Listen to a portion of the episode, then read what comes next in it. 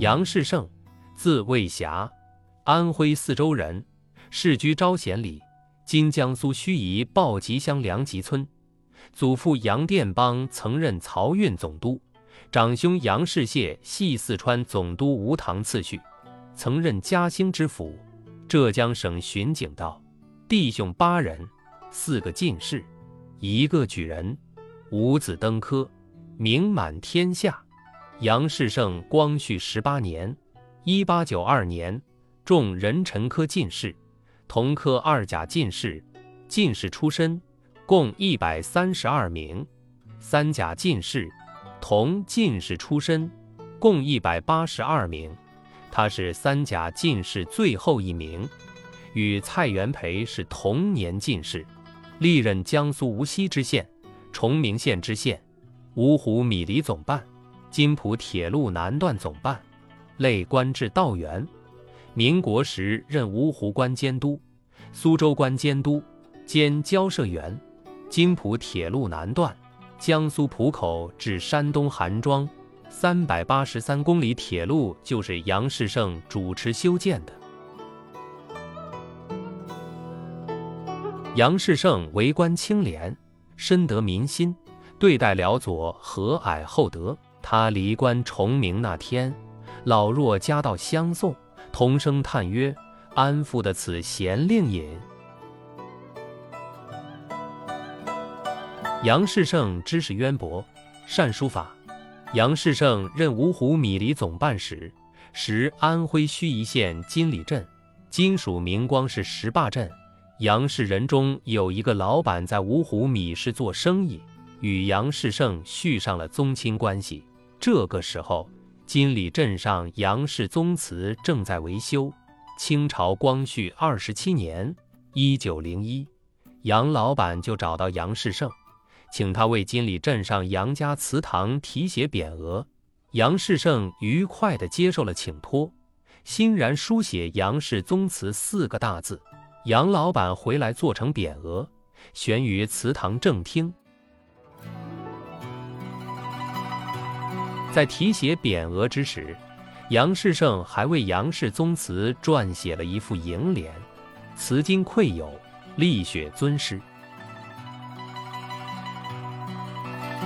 这幅楹联旨在教育杨氏宗族人要树立廉洁奉公理念和尊师重德风尚。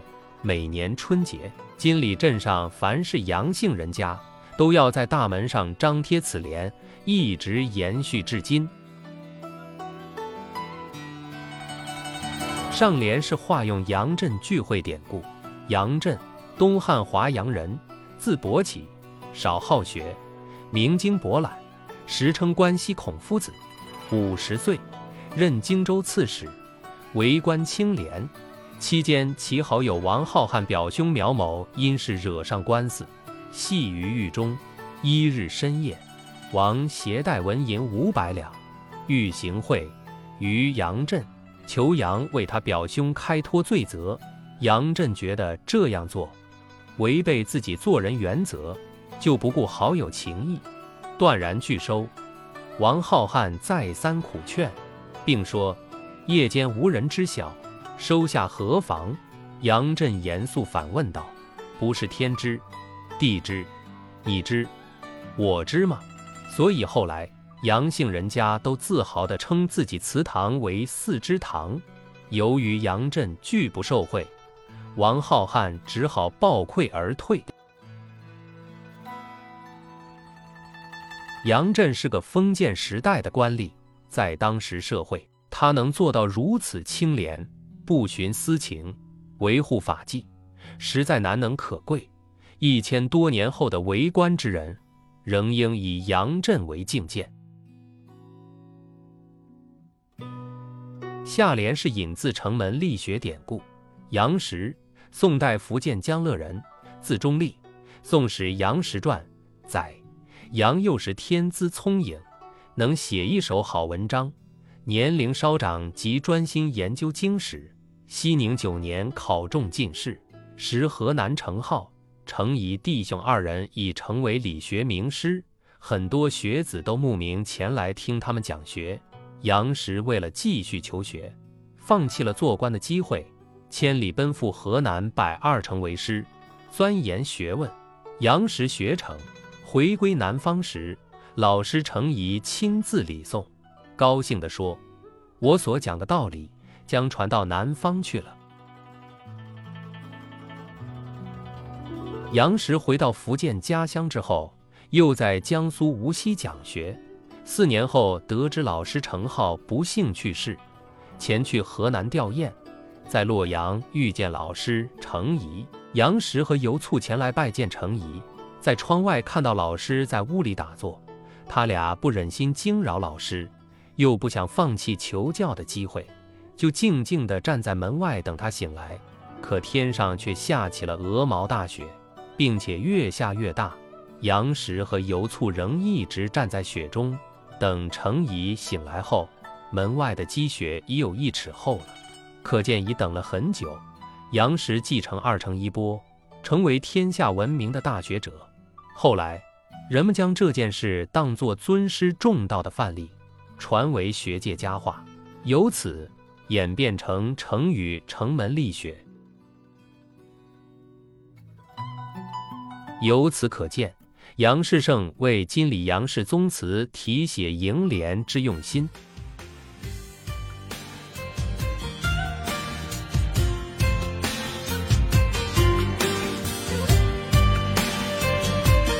共发琴，杨士胜题写金理杨氏宗祠。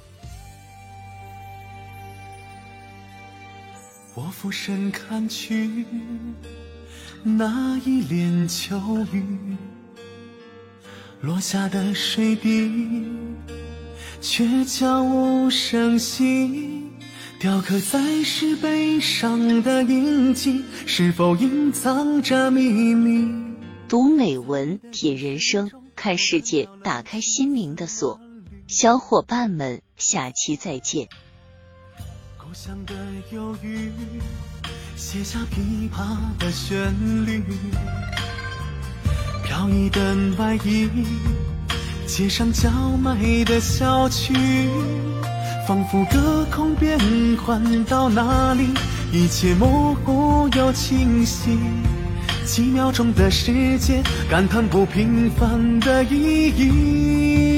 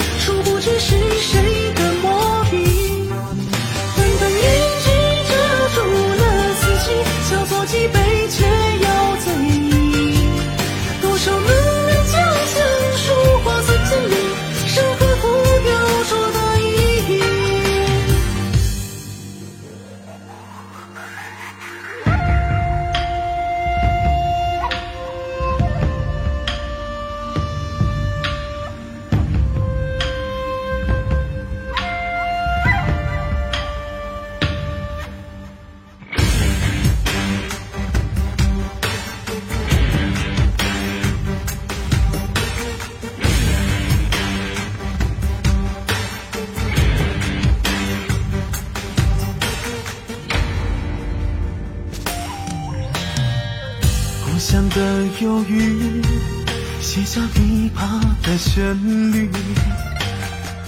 飘逸的外衣，街上叫卖的小曲，仿佛隔空变换到哪里，一切模糊又清晰。几秒钟的时间，感叹不平凡的意义。